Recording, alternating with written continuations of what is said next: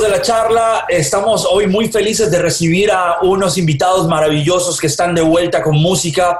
Siento que al escuchar este disco me doy cuenta que no dejan de tener ese feeling de emociones que conectan con la realidad del momento y, para eso quiero aplaudir este octavo disco de la agrupación española La Oreja de Van Gogh que está con nosotros aquí en la charla. Bienvenidos, está Leire, está Álvaro y está Xavi. Bienvenidos a la charla, ¿cómo están? Muchísimas hola, gracias. Muy buenas, Carlos. ¿Cómo estás? Un placer. Qué, gusto abrazarlos desde la distancia y ustedes sí que me da mucha curiosidad por empezar la conversación.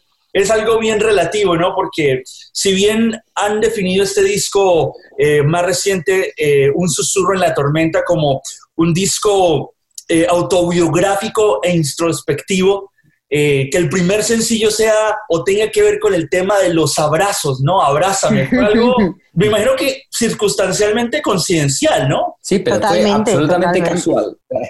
absolutamente casual. De hecho, la canción estaba escrita hace pues, más de un año y, y la verdad que sí, y le estaba, vamos, ha sido totalmente casual, pero luego, claro, como justo coincidió con la pandemia y todos confinados y no nos podíamos tocar ni acercar, entonces pues era como, fue como, pues eso, como tú lo has dicho, ¿no? Pero fue, fue casi providencial. Pero bueno, oye, ya está, yo qué sé. Y yo creo que será, para nosotros será la canción de aquellos, de, de aquella primavera extraña de 2020 y será la banda sonora de, de estos tiempos raros. Totalmente. Bienvenido, Pablo, que se une a la conversación aquí en la charla. Me siento Hola, muy, buenas. ¿Cómo estás, Carlos? Bienvenido, muy halagado porque, bueno, no los tengo, tengo gran parte de, la oreja de aquí conmigo desde la distancia. Bueno, eh, me contaban por ahí que ustedes iban justo cuando empezó el tema de la pandemia y, y el confinamiento, ya estaban por filmar un video y ya iba a empezar como el proceso de todo lo de este nuevo disco y stop, lo que va a pasar nadie lo sabe, ¿no? exacto. Sí, sí, así fue, así fue. Fue el día anterior, nos tuvimos que quedar en casa y bueno, y lo que son las cosas, ¿no? Siempre las situaciones adversas, pues depende cómo se encaren y se enfoquen y, y si encima te rodeas de talento, pues, pues hay un chico de aquí al lado que dijo, se asumió la responsabilidad del videoclip y hizo el de Abrázame, que es uno de los videoclips más bonitos que tenemos y que más nos gustan. Así que bueno, oye, las cosas no salieron tan mal. Yo escucho esa canción y yo escuché todo el disco. Entonces, pasé como por varias emociones, ¿no? Porque yo siento que cuando uno está como en, encerrado en su casa, queda más tiempo para meditar, para hacer algo muy introspectivo, como ustedes definen este disco dentro de la agrupación. Y se da uno cuenta que las emociones siempre conectan, pero también hay una, una capa sonora como sinfónica que tiene que orquestar todo lo que estamos sintiendo. Cuando escuché Abrázame, que fue el primer corte, y ya vamos a hablar de los cortes del disco después de Durante una mirada y todo lo demás. Siento que fue como ponerle mucha sinfonía a todas las emociones y es un disco muy perfecto, ¿saben? Me gustó mucho lo, lo bien orquestado y la portada del disco dice también muchísimo. Qué bueno, muchas gracias. Sí, pues la verdad que, bueno, sí, siempre nuestro, para nosotros cuando nos ponemos a componer un disco, la verdad que dejamos de hacer todo lo demás, nos centramos absolutamente en las canciones y es lo prioritario, ¿no? Intentamos que, que bueno, que, que, hacer siempre un disco redondo, que cada canción tenga cara, tenga personalidad y, y, y, que, se pueda escuchar, como bien dices, y que sea un, bueno, pues eso, un viaje emocional, ¿no? Escucharlo.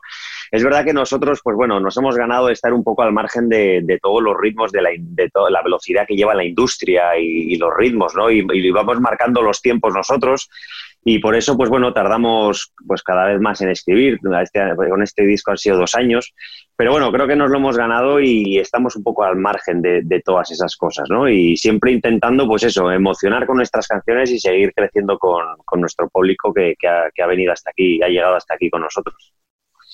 A mí me gusta de la oreja de Van Gogh que nunca han dejado sí que bien esas canciones que se salen o, o conectan con el corazón, pero que, que, tienen como esa, no sé, etérea o capa sonora indie rock, ¿no? Que te lleva como por esos lugares para, para, para de pronto entrar a, en razón con tus propias emociones. No sé si para la interpretación de este álbum, Leire, no sé, ¿qué, qué, qué, pasó por, por, por, esos días que, que fue concebido este álbum específicamente?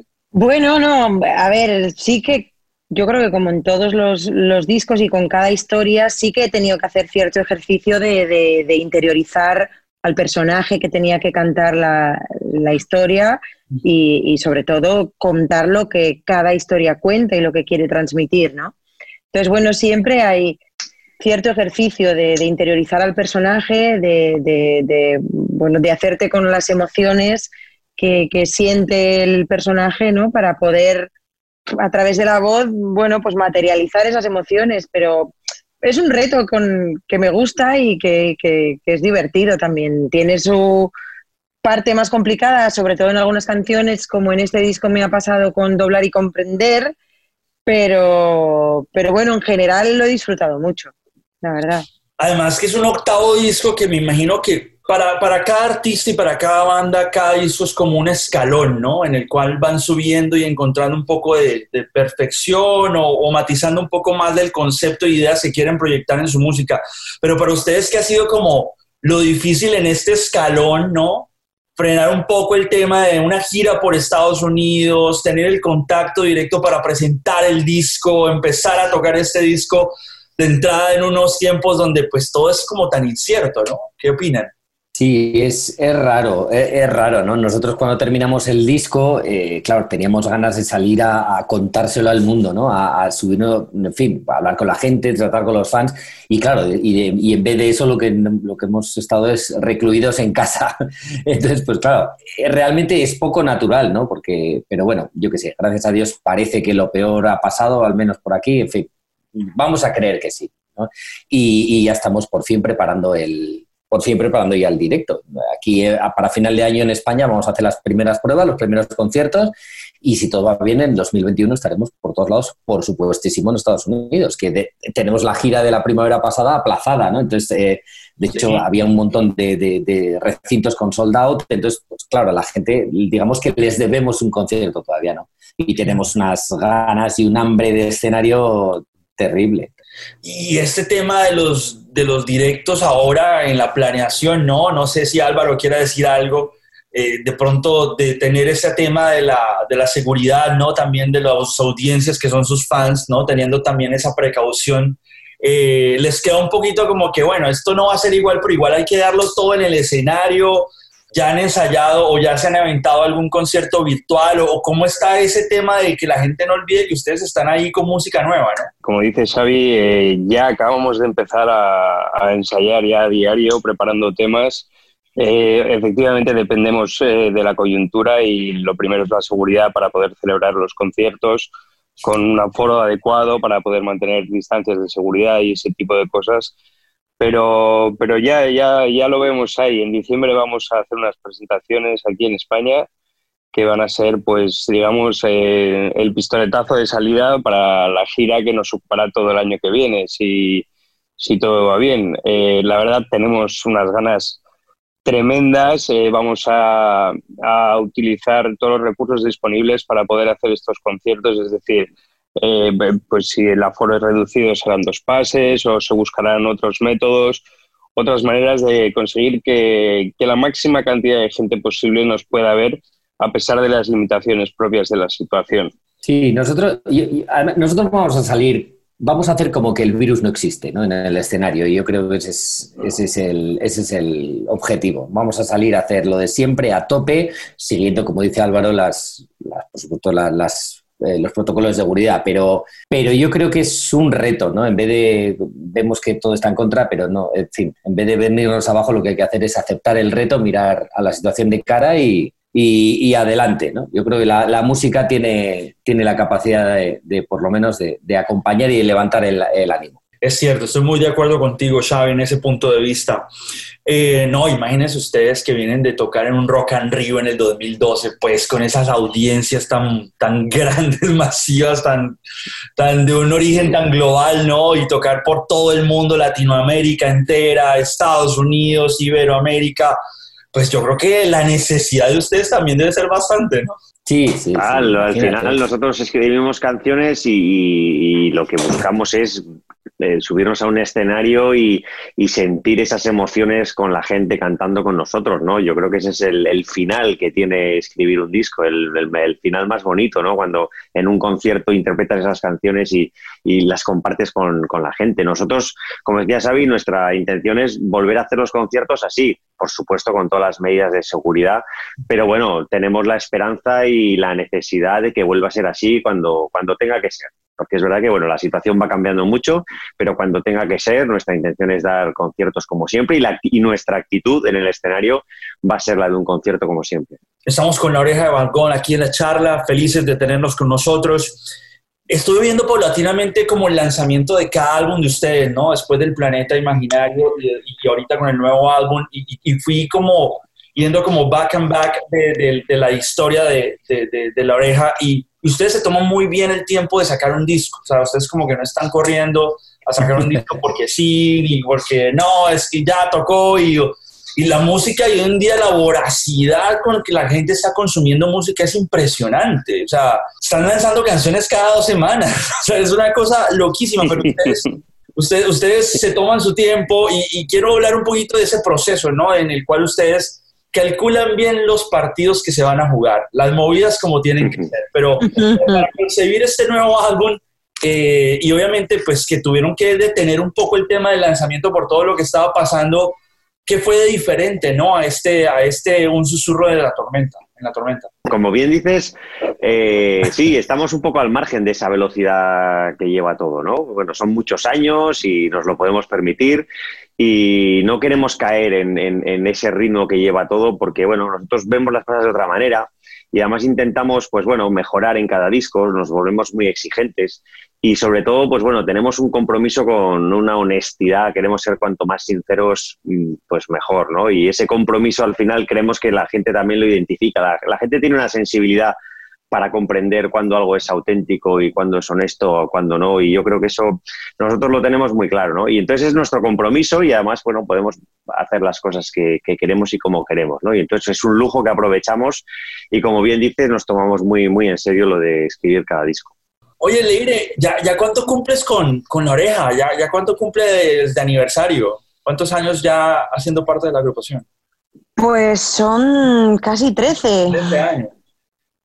Yo recuerdo cuando... Casi 13, son 12, 12 y el 21 cumpliré los 13. A principios del 21 cumpliré los 13. Yo, yo recuerdo cuando te presentaron y, estabas frente a un piano, y tú y el piano tocando, y era la primera vez que la gente te veía y, ser parte de este proyecto. Tengo entendido, obviamente, que tú formaste parte de un reality, tenías tantos sueños y hoy en día estar con esta banda que lo bueno de La Oreja de Van Gogh es que es una banda que no terminará, es como unos Rolling Stones, ¿no? tanta música, tanta buena energía, acá quieres muy buen músico, o sea, aquí esto va, va para largo, pero te imaginaste todo este tiempo y este viaje que has tenido con La Oreja, Alegre. Uf, la verdad no, no, no, no, era inimaginable, era inimaginable todo, era inimaginable que se diera la, opción de, poder entrar, era inimaginable cómo han sido las cosas, lo bien que ha ido todo, el estar, pues eso, casi 13 años después, todavía hablando de, canciones, de música, ¿no? Aquella primera canción al piano, como dices, frente a todo el mundo y seguir 12 años después hablando de música y, de nuestras historias, de un nuevo disco, de nuevas giras, hombre, era, era inimaginable y la verdad que disfrutándolo un montón. Esa nostalgia que da, eh, no sé, cualquiera de los integrantes de la agrupación, del primer disco al disco de ahora, es un tema como que ustedes, yo me imagino, hacen una introspección, por así decirlo, de, me acuerdo cuando hicimos este primer disco y cómo tenemos una visión tan diferente de ahora ¿Es un referente que lo han pensado o eso ya no lo toman ni en cuenta?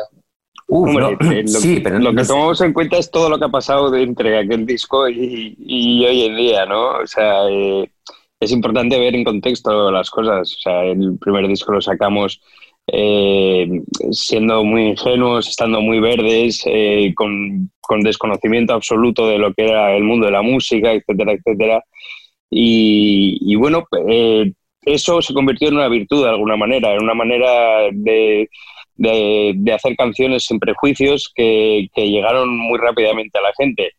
Y claro, todo el tiempo pasado desde entonces ha sido un continuo aprendizaje de, pues, de todos nosotros, personal y en conjunto, eh, como grupo, como amigos.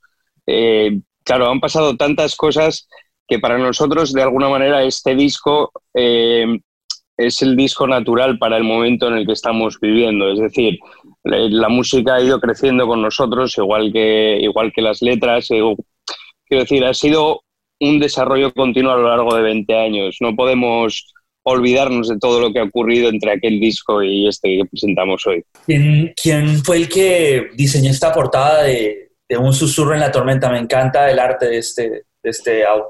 Pedro Walter se llama el diseñador. Pedro Walter. Sí. Estamos en un de, tema la... de tormenta el global sí. que yo creo que cae perfecto también, ¿no? Sí, sí no, pero sobre todo, sí, el, el, el, el, disco tiene, es verdad que es un disco reflexivo, es un disco, y bueno, el, tipo este que está en el acantilado, en el coche, ¿no? Ese momento que igual pues uno necesita para sí mismo y para hablar con su conciencia y repasar cosas en la vida, y ese momento ahí pues, pues sí tiene que ver con, con, el carácter que puede tener el disco de, de, bueno, pues de tanta reflexión y, y, tanto diálogo, ¿no? Que hay. El disco, las canciones tienen ahí, hay muchas canciones que hay donde hay muchos diálogos, muchas conversaciones. Y, y, y creemos que, el, que la portada pues refleja muy bien ese, ese aspecto del disco. Uno puede estar muy nostálgico escuchando el disco, pero llega hasta el track número 10 y se le acaba lo nostálgico. Me voy de El disco también tiene de reivindicativo, quiero decir, también a veces hay que decir, aquí estoy yo y hoy lo que quiero es fiesta, por ejemplo. Claro que sí. Y esta canción, claro. la que viene, ¿lo ves? ¿Lo ves? Es como que en un cierre perfecto después de haber entrado en, en las entrañas de, de, cada quien, ¿no? Y ya después, obviamente, empezar a, a soltar un poco, ¿no?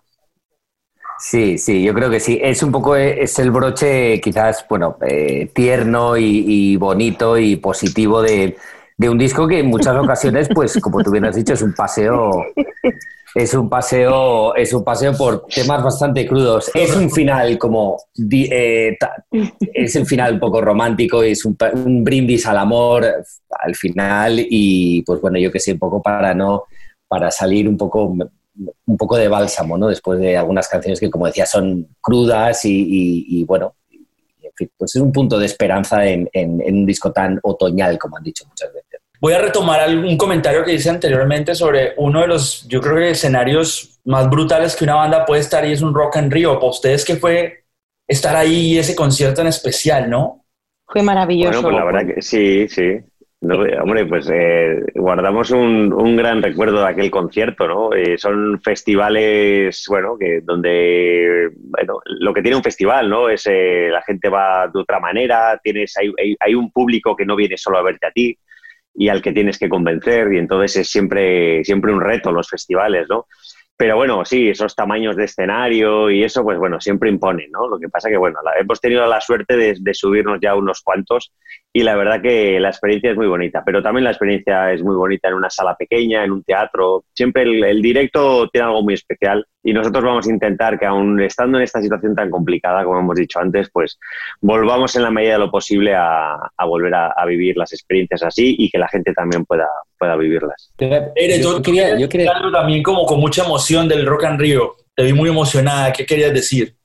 Ay, no, sí, bueno, pues fue, como dice Pablo, al final son días que efectivamente no es tu público eh, del que viene a verte, hay muchísima más gente, pero también son de esos días que, que, te brindan la oportunidad de coincidir. Aquel día era el día de la música en castellano, digamos en español, y coincidimos con un montón de compañeros de profesión, amigos, que, que habitualmente cuando estamos de gira, pues cada uno está en una ciudad distinta y no nos vemos, y aquel día compartimos escenario con muchos compañeros y el broche final de la noche fue con Lenny Kravitz y yo reconozco que me hizo mucha ilusión saber que después de nosotros iba a subirse al escenario Lenny Kravitz, hombre, claro.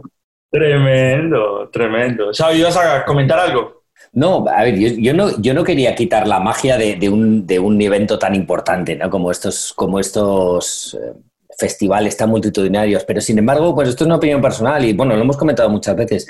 Fíjate, paradójicamente, en recintos pequeños, muchas veces, como los que yo creo, los que más, controlados, más, muchas veces paradójicamente, aunque no, hay, aunque no haya 30.000 personas, muchas veces la presión musical y emocional es mayor. Digo paradójicamente porque es que suelen ser recintos más, más controlados y la gente está como más cerca y en vez de ser miles de personas anónimas desde el escenario, pues claro, cuando eh, en sitios más pequeños como yo que sé, lo hemos vivido en Estados Unidos, como el House of Blues o ese tipo de, sitios, son noches memorables, son noches realmente memorables. Y, y, yo creo que, bueno, que esta pandemia y esta, y esta circunstancia rara que nos va a llevar a sitios, pues como digo, más, más, más recogidos, pues bueno, también nos, nos va a brindar la posibilidad de, dar conciertos un poquito más cerca de la gente y de, y de vivir noches así como más, más potentes, ¿no? con un punto más de rock, ¿no? Yo creo que, que bueno, y también creo que pues bueno, estas circunstancias se pueden aprovechar en ese sentido. Hasta, pues eso, son los limones que te da la vida y, esta es la limonada. Y hay que ser limonada. Y de, este, de, este, de estos limones que nos ha dejado esta pandemia, cada quien tiene también su home studio ahí en un rinconcito de la casa y han estado como moviéndole un poco a, bueno, no dejemos de hacer música a distancia para lo que viene o, se quedaron quietos en esa parte creativa. A lo que estamos acostumbrados es sacar un disco y ponernos a preparar la gira para salir a, girar. Entonces, en las circunstancias tan especiales de este, de este lanzamiento, pues hicieron que nos fuéramos a casa cada uno de nosotros a tocar las canciones nuevas, porque teníamos muchas ganas de tocarlas, pero no había posibilidad de reunirnos para ensayarlas y tampoco había, digamos, un concierto en lontananza, así que algo había que hacer. Entonces sí, eh, pues cada uno de nosotros en, casa hemos tocado las canciones nuevas y las viejas y, las nuevas otra vez y le hemos dado muchas vueltas a todo, obviamente. No podemos dejar de, de pensar en las canciones. Claro. Pues nada, chicos, ya para cerrar esta entrevista les agradezco mucho su tiempo. Abrazo grande hasta San Sebastián, en donde están. Eh, y, y, nos voy a poner en aprietos porque yo sé que esto es una tarea muy difícil para un músico que defiende su disco, pero le voy a pedir la favorita de este nuevo disco a cada uno. Entonces, cada uno me va a decir su favorita, así como que, que, va a defender mucho en este, en este disco porque le, le late mucho desde el corazón, ¿no? Álvaro, empieza tú. Yo eh, voy a quedarme con, con me gusta. Mm, bueno, este, si lo digo, con la canción sorpresa. Con la canción sorpresa del disco, me voy a quedar que es una canción que mm, es diferente en muchos sentidos eh, dentro de, lo que son nuestras canciones. Sobre todo, yo creo que el tipo de discurso es totalmente novedoso y, como te digo, pues es una canción que eh, realmente hay que escucharla, porque si te la cuento, entonces la destripo. Así que es la canción por la que voto. la canción sorpresa, hágame el favor. ¿eh? ¿Cómo se llama, Fuentes? Diles cómo. Menos tú, se titula. Menos Lo he dicho antes, eso me he entendido bien, perdón. Ok. No, no, no, perdón. Leire, tú, ¿cuál, cuál es la, tu favorita? Venga, yo me quedo con la que abre el disco, que se llama Doblar y Comprender. ¿Y por qué te gusta tanto? Pues me gusta mucho porque yo creo que es una canción distinta a, la gran mayoría de canciones que hemos escrito nunca. Mm, me parece muy interesante de lo que habla. Habla de, de aprender a despedirnos de las personas a las que queremos y que inevitablemente por ley de vida en algún momento hay que decir adiós, eh, porque tiene una visión positiva de aquello, de decir, mira, mm, te tienes que ir, pero mira, me voy a quedar con todo lo bueno que he vivido a tu lado y me parece algo maravilloso. ¡Wow! Tremendo, tremendo mensaje. Eh, Pablo. Pues yo me voy a quedar con Abrázame, que fue el primer single que me parece que es una canción que, bueno, dentro de la crudeza que puede transmitir, tiene un final de esperanza que yo creo que es muy oportuno para el momento que estamos viviendo y, con eso me quedo. Muy bien, y Xavi, para cerrar. Y yo me quedo con el single que está sonando actualmente, que es Durante una mirada, es una, eh, que es una canción, de, bueno, es el primer dueto que hemos escrito, la cantamos Leire y yo, y es así, es como un poco un experimento y la verdad que, que es así como muy romántica, un clásico de ayer, hoy y siempre, y, la verdad que, pues que me gusta mucho. Muy bien, muy bien promocionado ese sencillo con este cierre. ¿eh? ¿Qué te ha parecido? ¿Eh? Si valemos para todo. Exacto, totalmente. Muy bien. Pues chicos, muchas gracias, mucha salud, vida y, nada. Que, que, lleguen pronto los conciertos para verlos de vuelta y que esa gira en Estados Unidos, por favor, acá los esperamos con ansias de vuelta. Igualmente. Gracias, un abrazo muy fuerte. Gracias, Carlos. Muchas gracias. Y entonces de repente